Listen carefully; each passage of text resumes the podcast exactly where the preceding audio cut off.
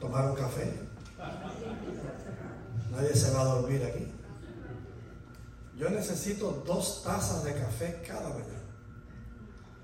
Porque si no empiezo a... Lo, el, cuerpo empieza a desmayar y me mantiene despierto, me mantiene activo en mi mente. Y de vez en cuando notaba en la iglesia que yo pastoreaba en Cuba, que a eso de mitad del sermón la gente se dormía. Y como no quería creer que yo tenía falta de unción, quería creer que ellos tenían falta de café. Entonces mandé a poner una cafetera comercial en la puerta, ¿te acuerdas?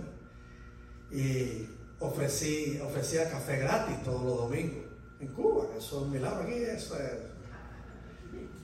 Y, fue lo más interesante porque no solo incrementó la atención de mis oyentes, sino la asistencia también.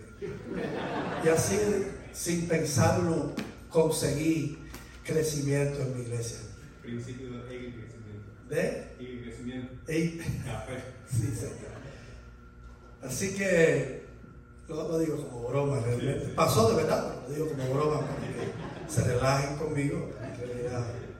aunque soy un rostro nuevo para, para muchos de ustedes, soy simplemente un hermano que no conocían.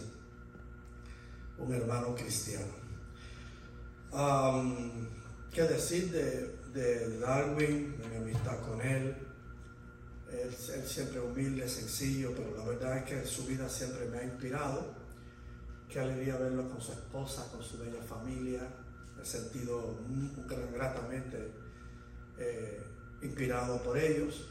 Desde que lo conocí, vi en él todo un hombre de Dios, un joven que se entregó en alma y cuerpo a la causa del Señor y siempre, siempre tuve grandes expectativas de él Así que más bien cuando él me invitaba, mi idea era ir a, apoyar, pero también a inspirarme de nuevo, a tener esperanza, porque hay momentos en que uno pierde esperanza.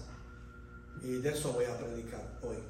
Momentos en que uno mira el panorama y dice, bueno, cuando esta generación mía eh, termine, ya no podamos seguir pateando ¿Cómo?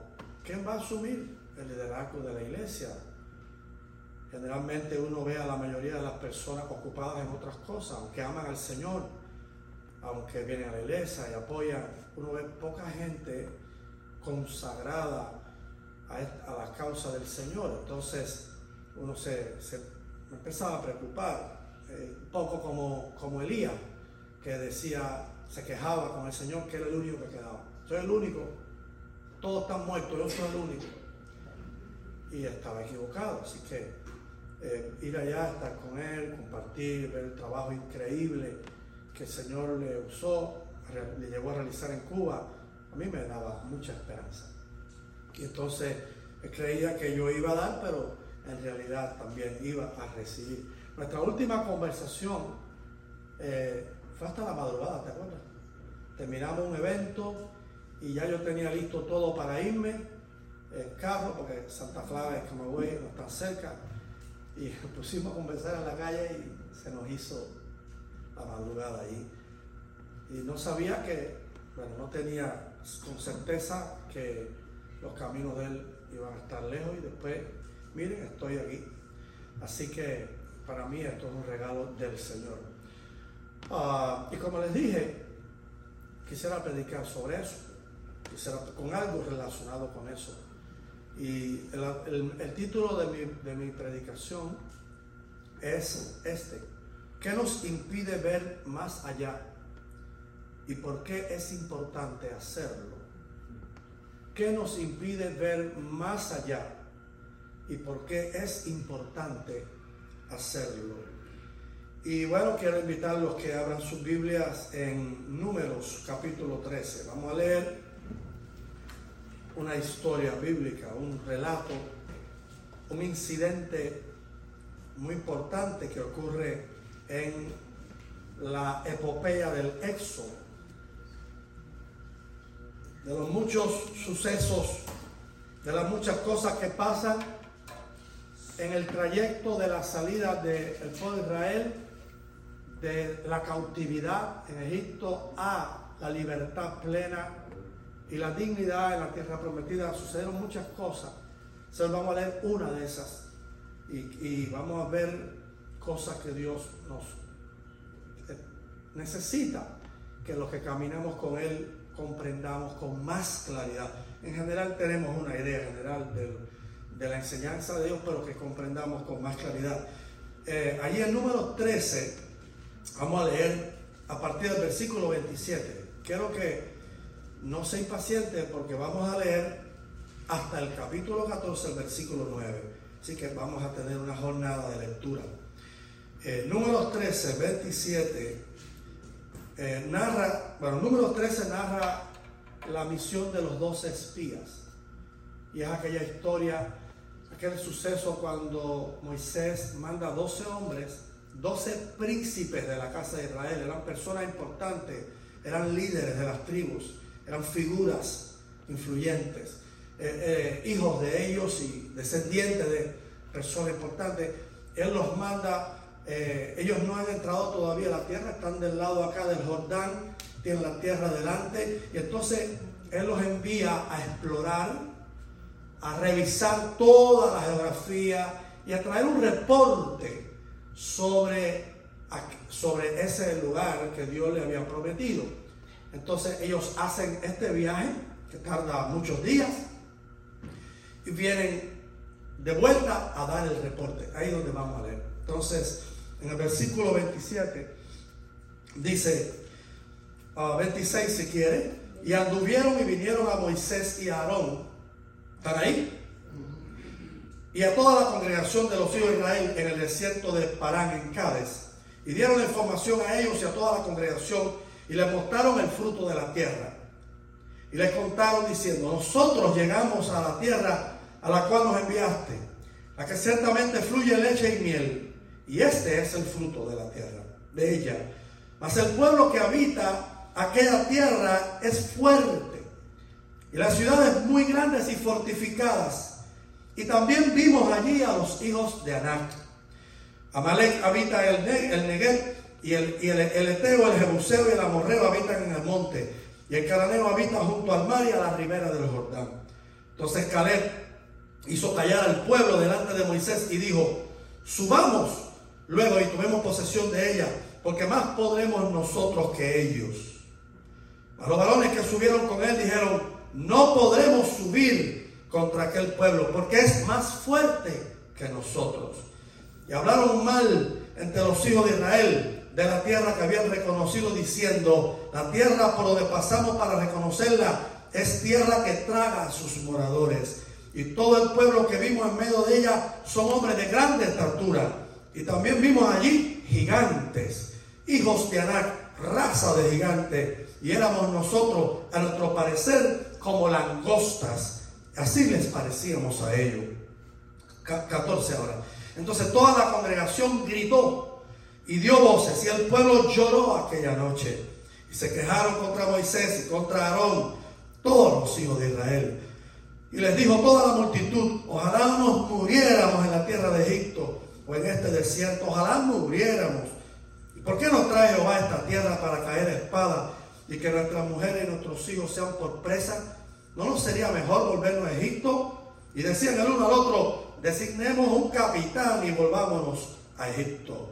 Entonces Moisés y Aarón se postraron sobre su rostro delante de toda la multitud de la congregación de los hijos de Israel. Y Josué, hijo de Nun, y Caleb, hijo de Jefone, que eran de los que habían reconocido la tierra, rompieron sus vestidos y hablaron a toda la congregación de los hijos de Israel diciendo, la tierra por donde pasamos para reconocerla es esa tierra en gran manera buena. Si Jehová se agradare de nosotros, Él nos llevará a esta tierra y nos la entregará, tierra que fluye leche y miel. Por tanto, no seáis rebeldes contra Jehová ni temáis al pueblo de esta tierra, porque nosotros los comeremos como pan. Su amparo se ha apartado de ellos y con nosotros está Jehová. No los temáis. Aleluya. Gloria al Señor. Así que ¿Qué nos impide ver más allá y por qué es importante hacerlo? Aquí lo tiene. Un grupo de personas va a un lugar, al mismo lugar que todos exploran, es la misma realidad que todos observan. Van a los mismos lugares, ven las mismas cosas, traen las mismas muestras y unos dicen una cosa y otros dicen otra. A veces nosotros creemos que las personas que comparten la misma realidad generalmente deben tener la misma percepción, la misma idea, porque todos comparten lo mismo, todos ven lo mismo, todos perciben lo mismo. Pero no fue así. Unos vieron una tierra que traga a sus moradores, la misma tierra. Otros vieron que esa tierra es buena en gran manera. ¿Cuánto me están oyendo? Unos vieron hombres tan grandes que parecían insectos delante de ellos. Otros dijeron, otros vieron enemigos derrotables. ¿Cuánto me están oyendo? Unos vieron un muro infranqueable, otros vieron posibilidades. Y era la misma realidad. ¿Cuánto me están oyendo? Entonces, eh, unos eh, observaron de una forma y otros observaron de otra. Y yo no sé si usted eh, ya, se, ya me entiende la, que hoy en nuestra propia vida actual ocurre lo mismo. Nosotros vamos a los mismos lugares que van las otras personas. Escuchamos las mismas noticias, compramos en las mismas tiendas, la mayoría de nuestros hijos va a las mismas escuelas, ¿sí o no? Probablemente trabajamos con otras personas en el mismo lugar de trabajo. Sin embargo, una parte de la humanidad lee la realidad de una forma y otra parte de la humanidad la lee de manera diferente. ¿Están conmigo? ¿Están conmigo? ¿Sí o no? Entonces, mis hermanos, eh, y obviamente a pesar de que respiramos el mismo aire, comemos las mismas cosas, conversamos entre nosotros, chocamos con el mismo ambiente, el mismo environment. ¿Está bien dicho? El mismo hábitat. Ese está mejor. Tenemos a personas diciendo, no se puede, eso no es lograble, es imposible, nos van a tragar. Y tenemos personas diciendo, sí se puede. ¿Cuántos me están oyendo? Nos lo vamos a comer a ellos. Ellos no lo van a comer a nosotros, nosotros nos lo vamos a merendar a ellos. ¿Sí o no? Y tenemos esta enorme eh, eh, gap, esta, esta, esta brecha enorme entre unos y otros, viviendo, respirando, eh, existiendo y funcionando en el mismo set de cosas en que nos movemos. Y el problema está en que unos ven más allá de lo que es inmediato y concomitante. Y otros ven eh, más eh, eh, cercano, más lo que tienen delante de sus ojos. ¿Cuánto me están oyendo? La misma realidad. O sea, ¿por qué es tan difícil que las personas vean más allá? Cuando el rey David era un muchacho y el profeta Samuel lo fue a ungir, ¿conocen la historia? Isaí tenía ocho hijos. Así que de ahí yo creo que se inventó la frase cubana de me hicieron un número ocho. ¿La conocen la frase? ¿Qué pasó? Me hicieron un número ocho. Es decir, la desgraciada. Pues tenía ocho hijos. Está en la vida. Entonces, él dice, Jehová me ha enviado a uno de tus hijos, tráemelo. Y el propio Isaí manda siete. Pero no manda el número ocho. Número ocho a David. O sea, dice, si Jehová envió un mensaje para uno de mis hijos. Me parece que el más chiquitico no puede ser porque está demasiado pequeño, demasiado inmaduro. No, le veo grandeza al muchacho, no le veo potencial al muchacho. Así que quédate en los animales y que tus hermanos vayan a, a recibir. Entonces, ¿Conocen la historia? Entonces le traen al primero, Eliab se llamaba, Entonces, el Señor le dice a Samuel, oye, no unges, no unges, porque el hombre mira lo que tiene delante de sus ojos, pero Jehová mira el corazón. Entonces aquí está la cosa. Nosotros vivimos, y esa es la razón fundamental por la que nosotros como seres humanos no, muchas veces no podemos mirar más allá. Y es porque nosotros eh, vivimos bajo lo que se llama la tiranía de lo inmediato a nosotros. Lo que tenemos delante en términos de espacio y tiempo ejerce un dominio total sobre nuestra percepción. Otro incidente similar a este fue cuando Goliat desafiaba a Israel y decía barbaridades y malas palabras y, ofendía a todo el mundo. Y todos los hombres de guerra de la nación estaban aterrorizados.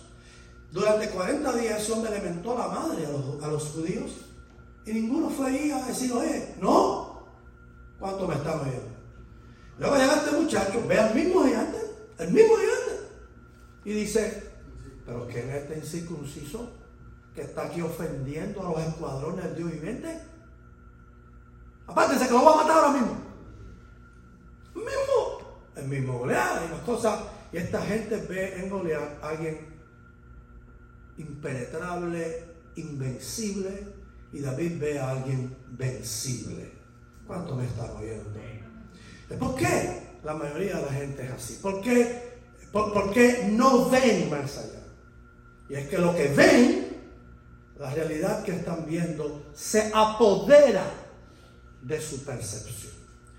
Y esa cualidad es la que hace que las personas se ahoguen en las tormentas de la vida y eso es lo que hace que nosotros perdamos la esperanza. Y eso es lo que hace que nos volvamos como locos cuando delante de nosotros se levante una adversidad. Lo que tenemos delante es tan influyente, lo que tenemos delante es tan apelativo a nuestros sentidos que para nosotros eso se vuelve la realidad. ¿Están de acuerdo conmigo? ¿Eh? Todo lo que existe en este universo, todo lo que se mueve cerca y lejos de nosotros, todo eso es la realidad. Pero nosotros solo vemos y percibimos y le damos valor a lo que vemos cerca de nosotros. ¿Cuánto me está oyendo? Usted se puede parar frente a un edificio de 50 plantas. Se para a cierta distancia. ¿Sí o no? Cierta distancia de un edificio de 50 plantas. Y, pone a una persona, digamos que una décima parte de la distancia con ese edificio. Y cuando usted mira el edificio, la cabeza de la persona tapa la altura del edificio. ¿Conoce lo que estoy diciendo? Es un fenómeno de la óptica del ojo. ¿Sí o no? ¿Sí o no? Acérquese lo suficiente y la persona va a ser, su, su cabeza va a tapar el último piso. Y en realidad, el edificio es más grande que la persona, pero usted lo ve del mismo tamaño. Es una cuestión de ángulo visual. ¿Están de acuerdo conmigo en eso? Y, eso ocurre a nivel espiritual cuando nosotros estamos frente a algo difícil, algo intimidante. Es tan grande el efecto que eso tiene en nuestra percepción que de pronto se nos olvida todo lo que existe y esta es lo único que existe. ¿Cuánto me están viendo? Y lo que se llama la tiranía del inmediato, la tiranía de lo visible, la tiranía de lo concomitante, de lo que nos evoca reacciones en nuestro ser. Entonces, el todo, porque la realidad es inmensa, rica y diversa, no, no la vemos, no comprendemos eso. Y para nosotros lo que existe es eso, esa primera eh, capa que está delante de mí. Unos anaseos gigantes, una ciudad muy bien amurallada y una geografía, una topografía difícil. ¿Cuánto me están oyendo? ¿Están entendiendo conmigo? ¿Están en la misma página conmigo? ¿Sí o no? Si hay un problema. No todo, no todo lo que vemos define la realidad. hay cosas que están más allá, que también son parte del cuadro verdadero y que cuando no somos capaces de verlo, tenemos este tipo de actitud que tuvieron aquellas personas. Entonces, fueron a la misma tierra, pero y todos vieron lo mismo, pero había dos entre ellos, Caleb y Josué, que ellos sabían, esto no es todo lo que hay. Estos gigantes no son todo lo que hay, estas ciudades no es todo lo que hay, la topografía, la geografía de, esta, tierra no es todo lo que hay. Dios también forma parte de esta realidad. ¿Cuántos me están oyendo? La fidelidad de Dios también es parte de esta realidad. ¿Cuántos me están oyendo? Las victorias que nosotros tuvimos en el desierto también fueron parte de esta realidad y somos capaces de integrar eso a lo que estamos viendo. ¿Cuántos dicen amén? amén. Entonces, muchas veces vemos solo una parte, la parte más cercana, la más apelativa, y decimos, esto es lo que es. Y punto. Y vamos entonces a, a pensar así, y vamos a sentir así, y vamos a vivir así. Entonces encontramos personas cuya forma de vivir está completamente gobernada y determinada por lo que cercano a su percepción, cercano a sus ojos, cercano a su vista.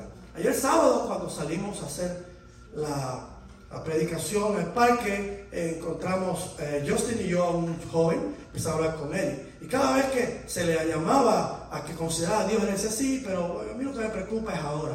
¿Te acuerdas, Justin? Ahora, él decía, ahora.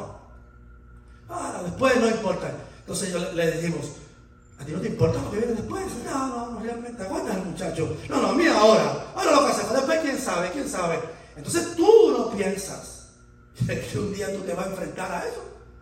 Esa, esa es una visión muy interesante, que la Biblia reduce en una frase, comamos y bebamos, que mañana lo que importa es ahora, que vamos a lograr ahora, que vamos a sentir ahora, que vamos a percibir ahora, porque eso es lo que es nuestra realidad y es lo que somos capaces de ver. Y no queremos mirar más allá de lo que está cerca de nosotros, eh, impresionando nuestra perspectiva y haciendo que nuestro corazón reaccione.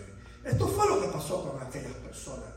Eh, la impresión de aquella tierra fue tan fuerte que ellos sencillamente se olvidaron de todas las otras cosas que circundaban sus vidas y asumieron una actitud. Porque nuestras actitudes son el resultado de nuestra percepción.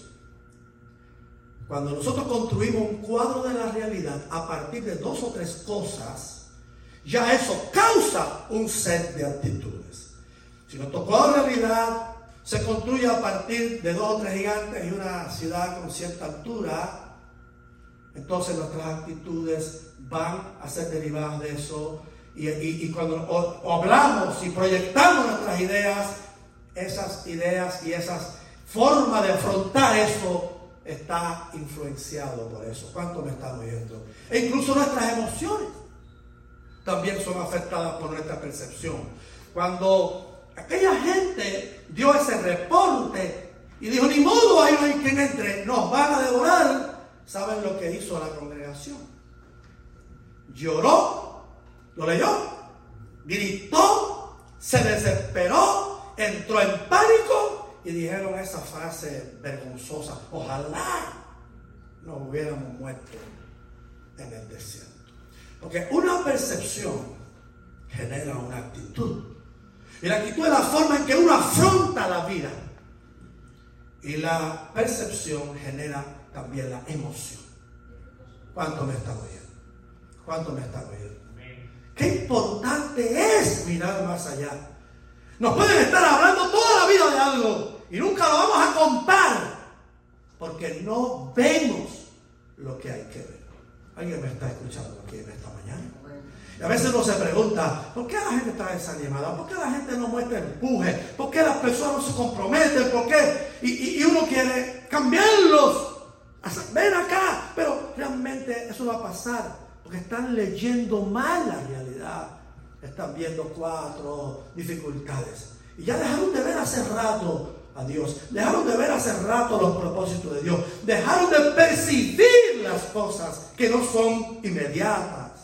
Y todo lo que estamos observando en su forma de vivir es el resultado de no mirar. ¿Cómo? ¿Cómo? Más allá.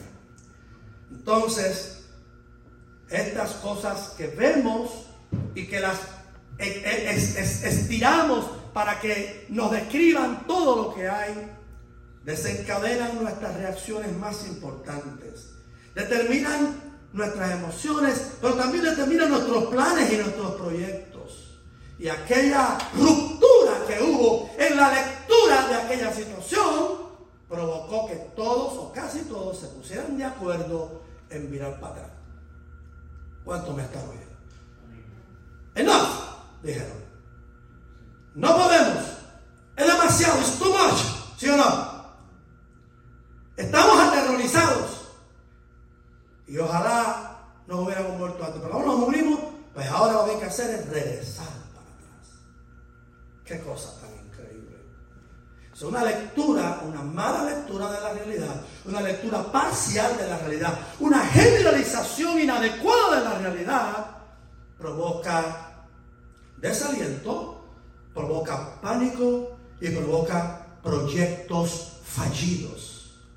¿Saben lo que la Biblia dice que aconteció aquella generación que hizo todas esas cosas, que leyó mal, que entró en pánico, que se negó a mirar más allá, que se alarmó y que regresó para atrás? ¿Saben lo que dice la Biblia que le sucedió? ¿Quién me responde esa pregunta? se murieron en el desierto. Pablo lo dice en 1 capítulo 10, lo confirma. Se murieron en el desierto. Estos fueron los que tuvieron un excelente punto de partida y fracasaron a mitad del camino. Se murieron en el desierto. Y Pablo dice en 1 Corintios 10, no tentemos al Señor, no hagamos estas cosas, no seamos como aquellos murieron en el desierto. El sueño de una tierra nueva los, los inspiró.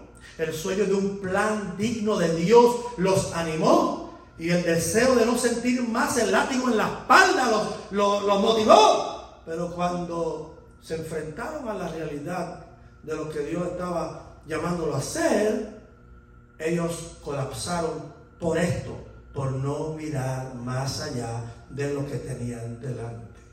No hay forma, no hay manera, hermanos, de que nosotros podamos tener éxito en esto. No hay forma si no miramos más allá. ¿Cuánto me están oyendo? Más allá de hoy. Yo, yo me, los otros días estaba leyendo una, una, porque usted sabe, este es el país de las estadísticas. Cada vez que algo importante, una opinión importante se quiere eh, apoyar, alguien dice el instituto, el PIU, se dice PIU, los que hacen las, encuestas. Es Es uno de ellos, dice Obama, no sé quién dice, descubrieron esa investigación el 75% de los americanos. Entonces cuando hace esos números dice, y expone su opinión, todo el mundo dice, ah, este es el problema que tienen las estadísticas. Solo te están diciendo lo que la gente pensaba ayer cuando les preguntaste. Las estadísticas son una medición del presente. ¿Cuánto me están oyendo? Entonces, entonces dicen, si estos trends continúan de aquí en 20 años, Así, yo, me río de eso. Estos trends continúan de aquí en 20 años, eh, vamos a tener tal, se predice en el futuro, creyendo que el presente se va a prolongar en el mismo rate y tendremos el futuro presente. Entonces creen que la naturaleza humana y la dinámica espiritual de la historia se comportan como el ciclo natural, el ciclo de la lluvia o qué sé yo, los movimientos de las estrellas.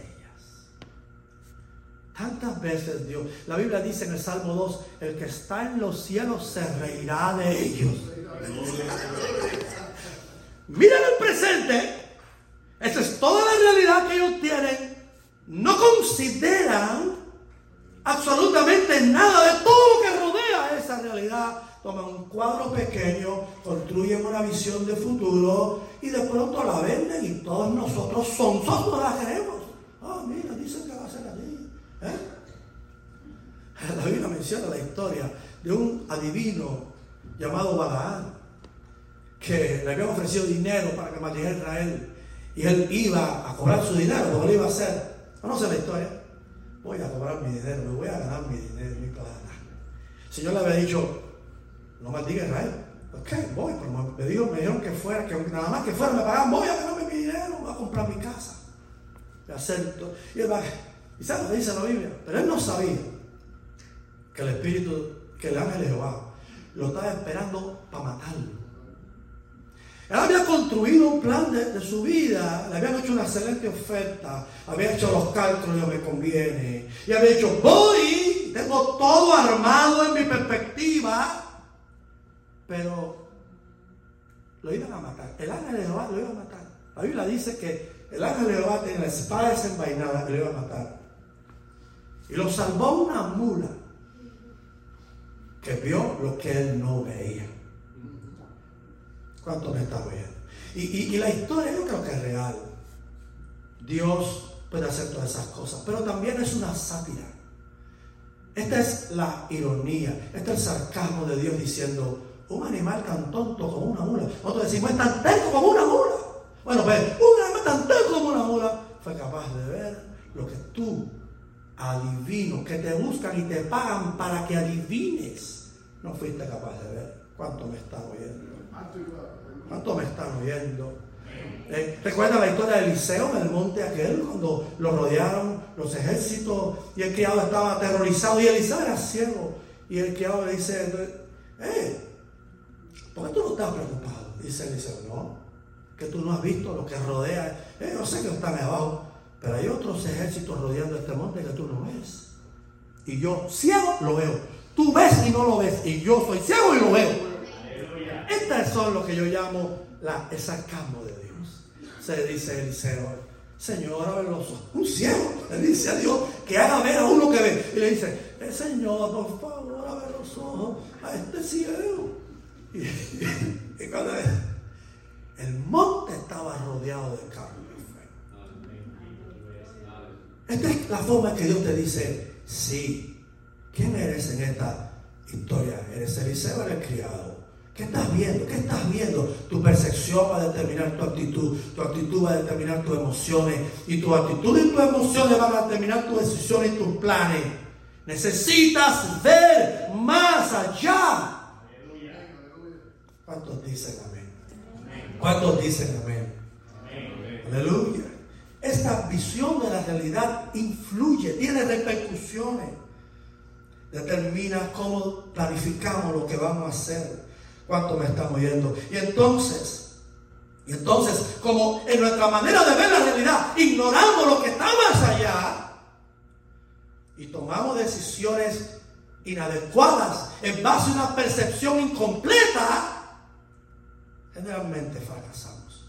Esa es la fórmula del fracaso cuando planificaste tu vida ignorando lo que está más allá de tus ojos más allá de tu presente inmediato, pero que determina todo, entonces planifica a corto plazo y planifica mal, y entonces un día lo que está más allá irrumpe en el más acá y te arruina la fiesta.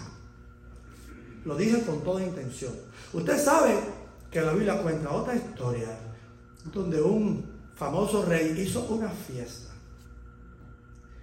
Y esa noche una mano de la realidad que él no fue capaz de ver, le aguó la fiesta. ¿Conocen la historia? Todo está seguro. Los ejércitos persas están afuera de Babilonia, pero esta ciudad nunca ha sido tomada. Son muros, son infranqueables. Y para que la gente esté tranquila, vamos a hacer una fiestaza. Para que si el rey está así, si todos están ahí, eh, ¿cómo se llama? Gozando, entonces no hay que preocuparse. Un rey no hace eso en vano.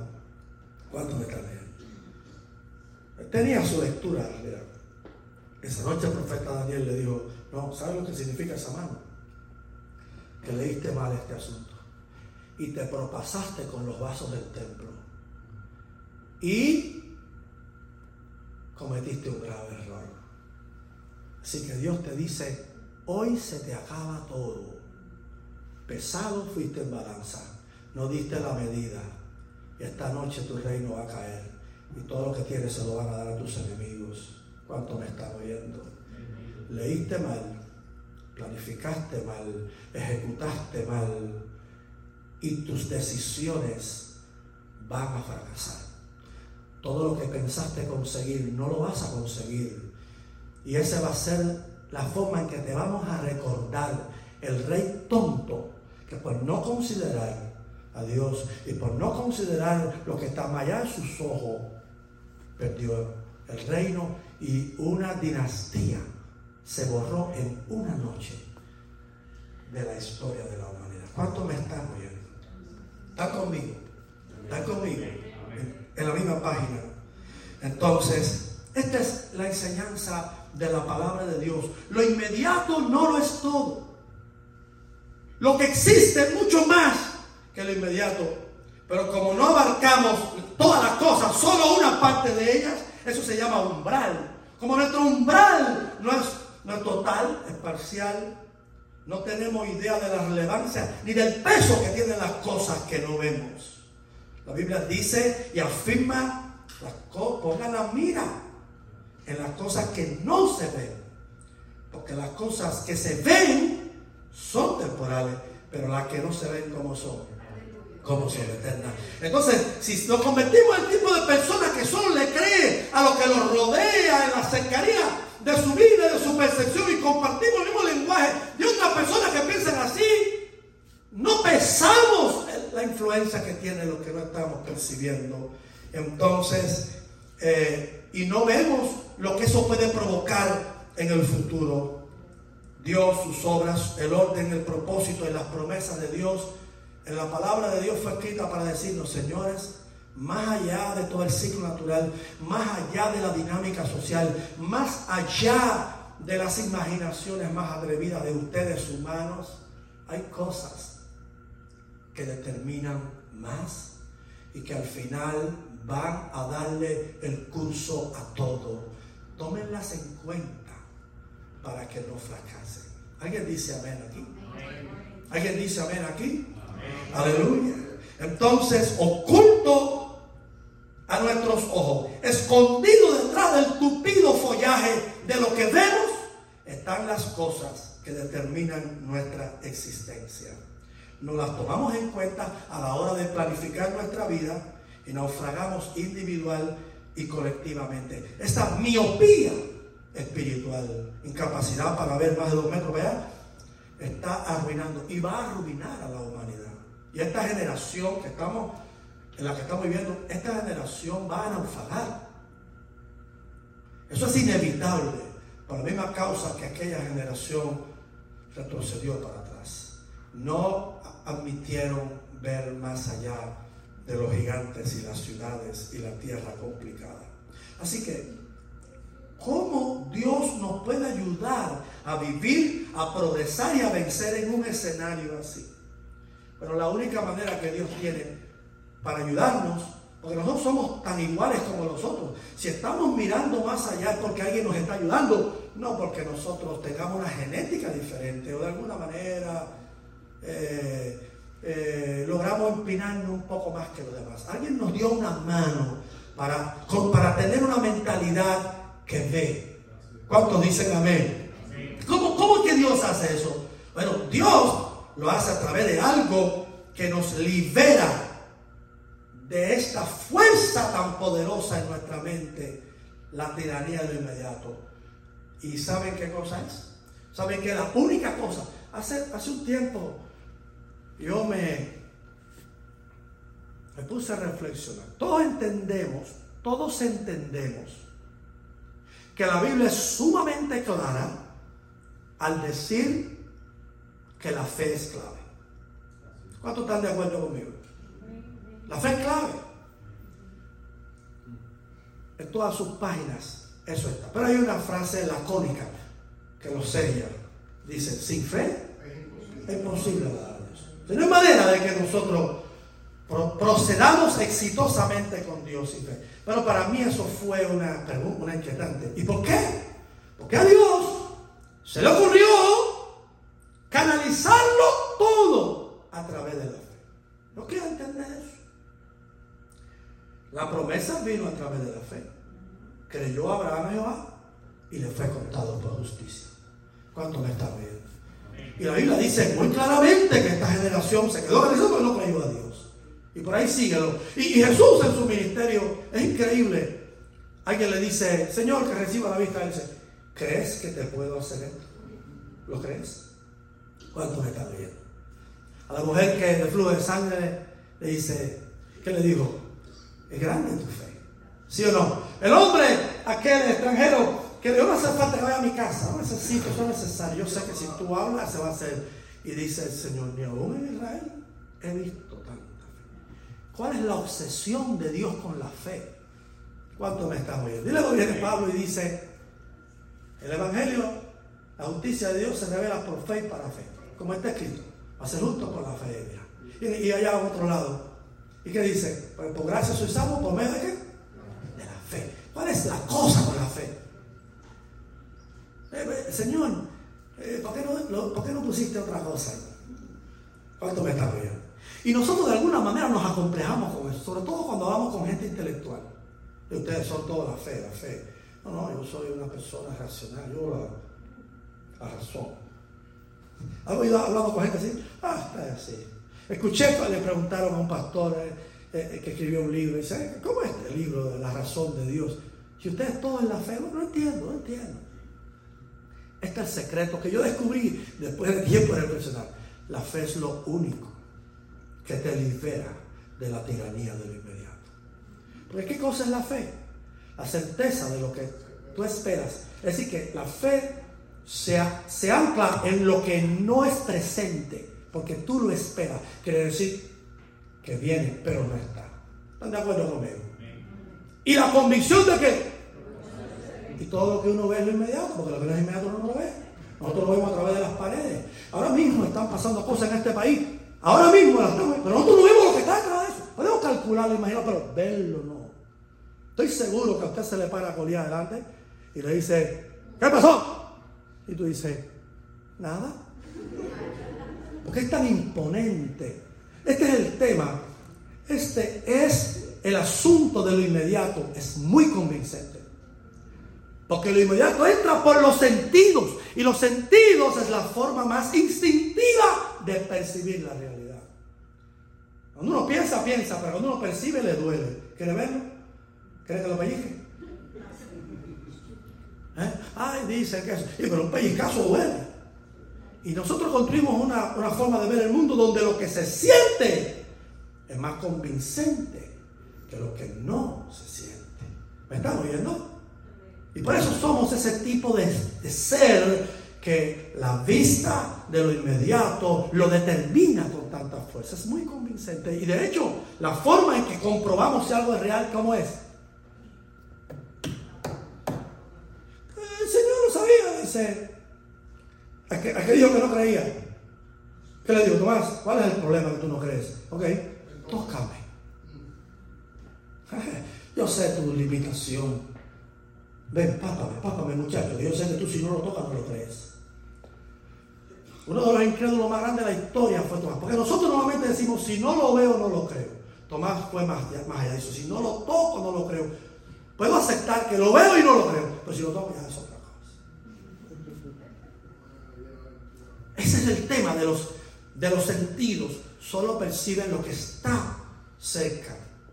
Y como creemos tanto en ellos, porque son así, son instintivos, nuestra realidad, nuestra vida, nuestra forma de,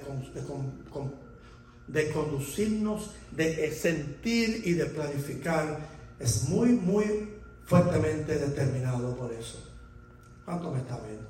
Dice, Dios no puede hacer que gente que sea así, gente que nace con esa psicología, gente que tiene esa configuración, instintiva y natural, camine con Él, si no lo libera de la tiranía de eso. Y la única cosa que te permite liberarte de la fuerza de lo inmediato en la fe. ¿Cuánto me están viendo?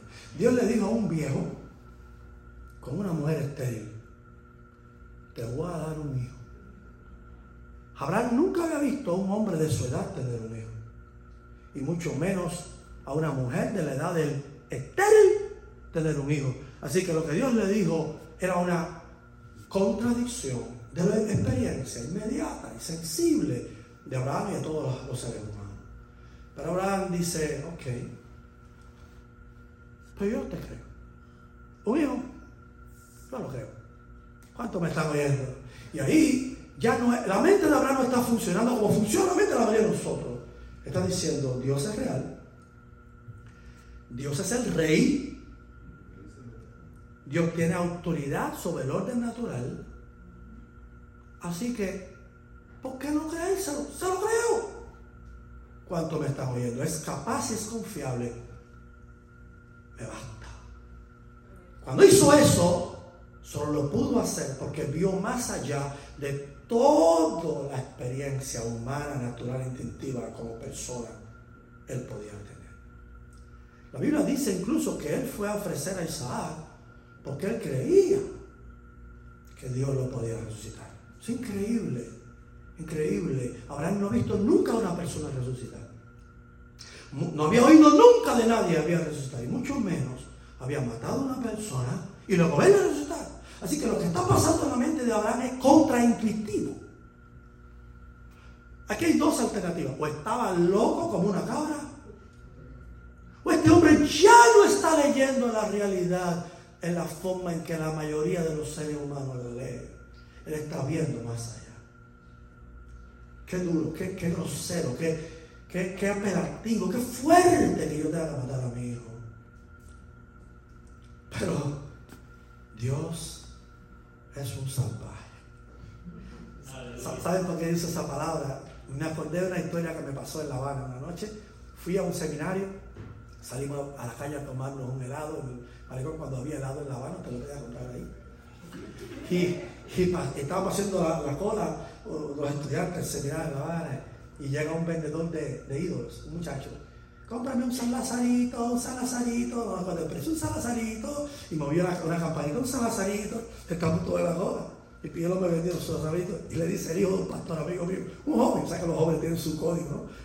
Dice, eh, ¿para qué yo quiero ese salazo si yo tengo un Cristo que es un salvaje? ¿Qué dice que tengo eso? Y cuando tengo jóvenes en la audiencia, de vez en cuando tiro una piedra así.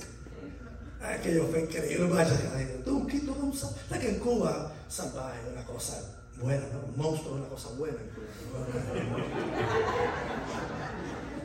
Le decimos un caballo a una persona inteligente y, no, yo no entiendo qué relación tiene un caballo con, una mente brillante, pero los cubanos tenemos esas paradojas. ¿no? Monstruo, caballo, salvaje. Este hombre dice, Dios es Dios. Cuando Dios me dice, un, ruso cristiano bautista fue a una convención de nosotros en Cuba, no acuerdo, nunca se me olvida esa historia. Y entonces habló, una convención, entonces él dice, uno de los pastores me preguntó que qué, con qué criterio teníamos nosotros de la Biblia, si creíamos en la inspiración de la Biblia. Y yo le respondí, sí, nosotros los bautistas rusos tenemos un buen concepto de la inspiración de la Biblia. Porque la Biblia dice que la ballena se tragó a Jonás y lo creemos. Pero si dijera que Jonás fue el que se tragó a la ballena, también lo creería. ¿Lo había oído? ¿Eh? Dios, esa es la mentalidad de Dios. Es contraintuitiva. Matar a una persona y verla otra vez viva, eso no tiene en nuestro aparato teórico del, mundo real, no, eso no funciona, no, eso no es posible. Pero el problema es que Dios es tan Dios, tan fiel. Y él dijo a Isaac, será mancenesa, que la única manera que yo le solución a estas dos cosas, a Isaac muerto, y la promesa es que vuelva a vivir. Así que afiló el cuchillo. Ver más allá, es la única forma en que Dios puede lograr que las personas caminen con Él, porque generalmente los pasos que quedan en este mundo no pueden apoyarse en lo que ves, ni en lo que tienes delante de ti, ni en el presente. El presente solo es el presente. Pero ¿saben lo que dura el presente? Los físicos dicen que no, no se sabe lo que dura el presente. Porque bueno. Yo dije ahora mismo, yo digo ahora y ya pasó, ya no es ahora. Entonces el presente es, es un soberano tiránico de nosotros. Estás pasando una prueba terrible. ¿Y sabes lo que crees? Que va a durar para siempre. Tienes un golpe que te está matando, abriendo al medio y sabes lo que es, tú me vas a matar. Y prolongamos el presente al futuro. ¿Están oyendo? El pueblo dijo, nos van a comer. Esa gente nos va a comer. Y usted sabe cómo es el diablo de chanchullero. Imagino cuando los, los pasaron por allí y los anaseos lo veían estos menores. ¡Nos van a comer! Ellos ya predijeron el futuro. Esto es lo que va a pasar. La única manera en que nos salvamos es yéndonos de vuelta. Pero estos dos muchachos, José y Caleb, estos eran, esto es lo que yo digo, la misma realidad de las cosas, dijeron, no Señor, si Jehová se la da en nosotros, nosotros vamos a entrar, vamos a tomar la tierra, nos lo vamos a comer a ellos, porque Jehová está con nosotros. El argumento de Josué era un argumento intangible y no inmediato. Porque tú te levantas por la mañana y vas a cepillarte y sales al trabajo, tú no ves a Jehová. ¿Qué tú ves? Los carros tocando, la gente, bien! ¿Sí o no? El dólar bajó de precio. Dicen que la inflación, todo esto, que tú ves, y yo a la la inflación. Y te dice un caleta, a la vez, hermano, hermano. No he visto justo desamparado ni su siguiente que bendiga el Padre. Dios forma parte de esta realidad. Mira más allá. Aleluya. ¿Cuántos dicen amén a ellos? Es tan importante mirar más allá porque es lo único que nos salva de colapsar. Es lo único que nos salva de querer mirar para atrás y decir, no me funciona el. ¿Cuánto me está oyendo? A veces te cruza con alguien en la calle que hace dos años venía a la iglesia, hermano, ¿qué te pasó? No te ves, me aparté. No me funciona el Evangelio. No funciona el Evangelio.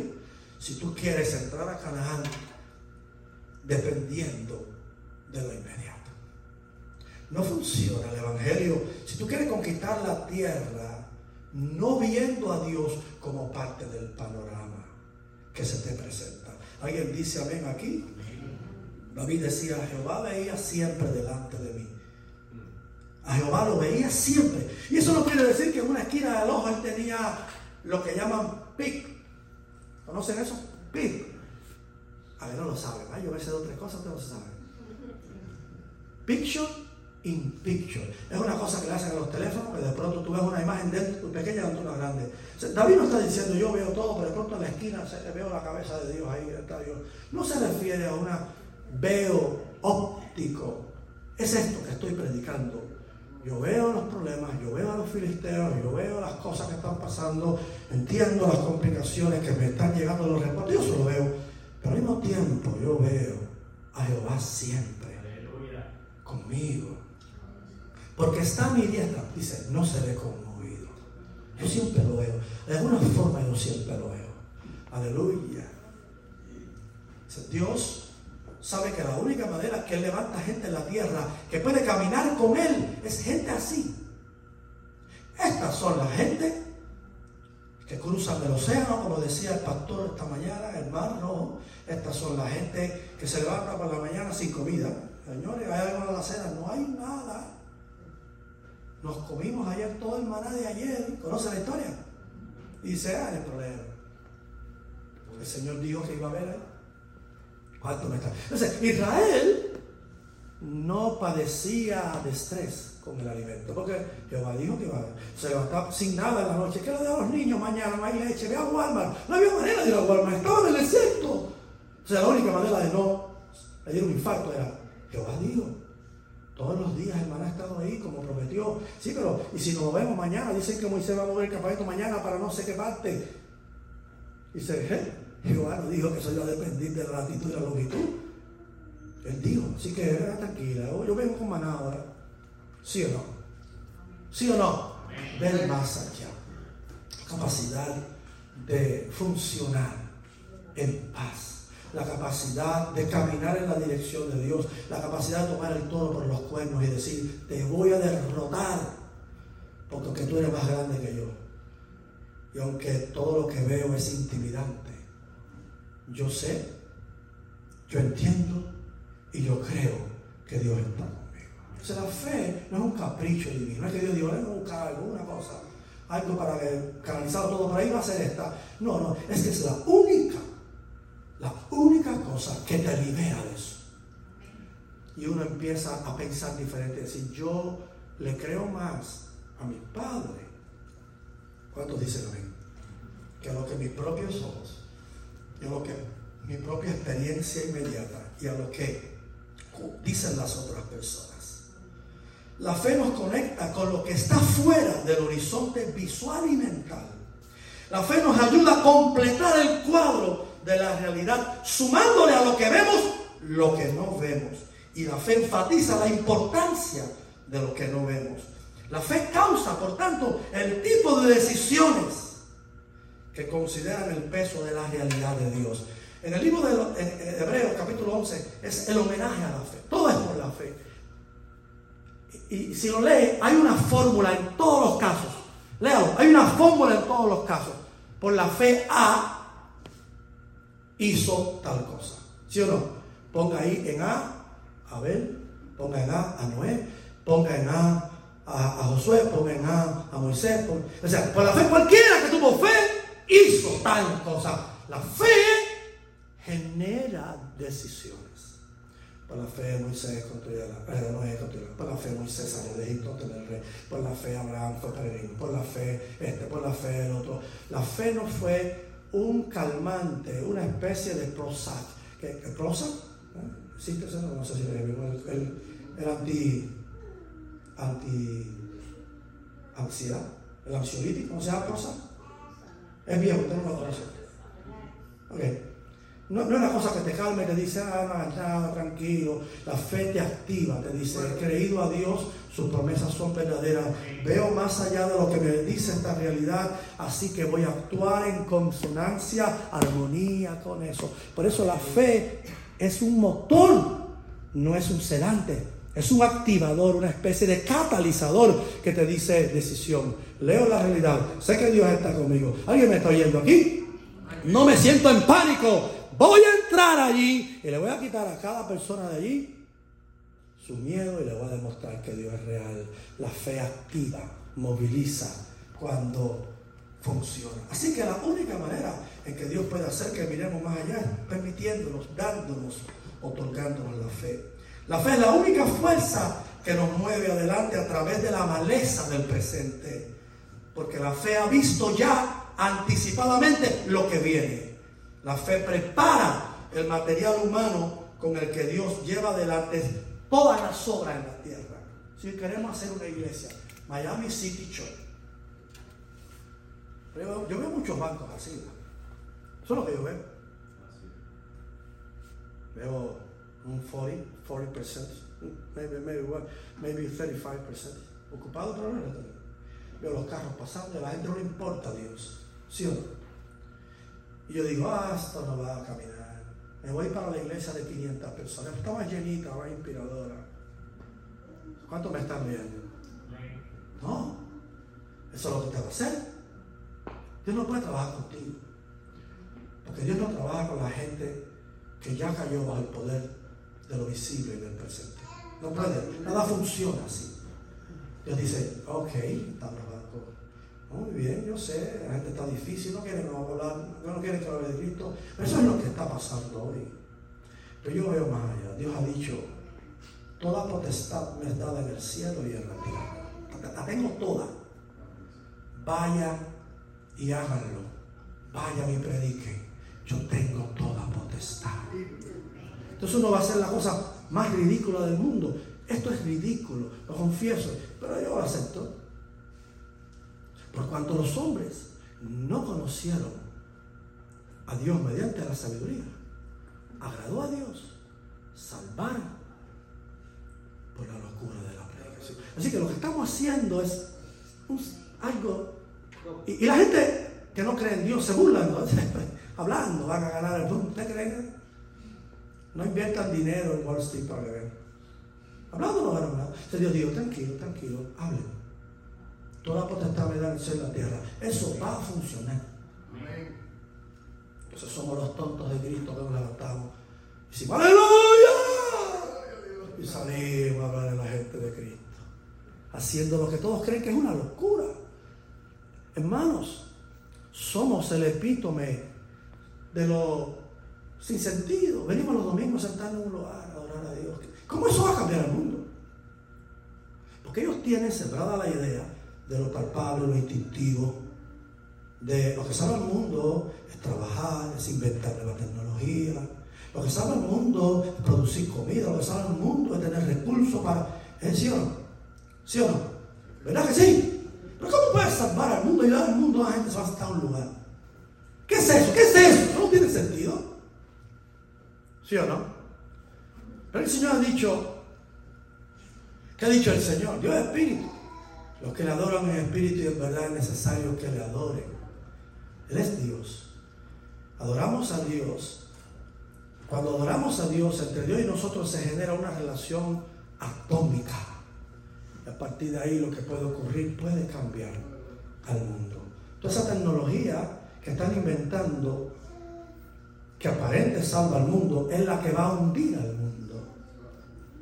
Inventaron la inteligencia artificial. Ahora todo el mundo está diciendo, cuidado, cuidado. Inventaron. Inventaron la bomba atómica. Ahora todo el mundo dice, dice Putin, si me amagan tiro, y saben que nada más se falta uno solo.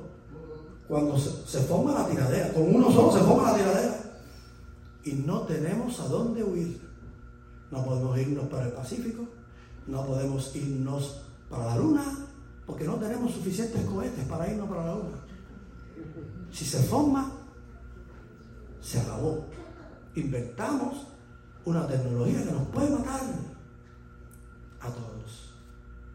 ¿Cuántos me están viendo? Así que sí, yo sigo creyendo que ese grupito de personas que van a un lugar a cantar, a orar y a renovarse en Dios son los que pueden realmente darle una esperanza viable a la humanidad. Y Dios, con todos los que le creen y los que ven más allá de lo que todos los días se le planta delante, va a seguir haciendo lo que hizo siempre. Va a sacar gente de Egipto, va a vencer ejércitos mayores con, con ejércitos menores, va a levantar de la tumba, va a restaurar corazones y va a crear una plataforma sobre la cual se puede vivir y se puede ser pleno y se puede ser feliz. Así que yo miro estos bancos vacíos y yo no estoy viendo estos bancos vacíos. ¿Qué estoy viendo yo? Los vamos a llenar. ¿Cuántos dicen amén? Porque Jehová está con nosotros. Y no vamos a dar vuelta atrás. Porque nos ha prometido la victoria al caminar con Él. Aleluya. Aleluya. ¿Estás pasando una prueba?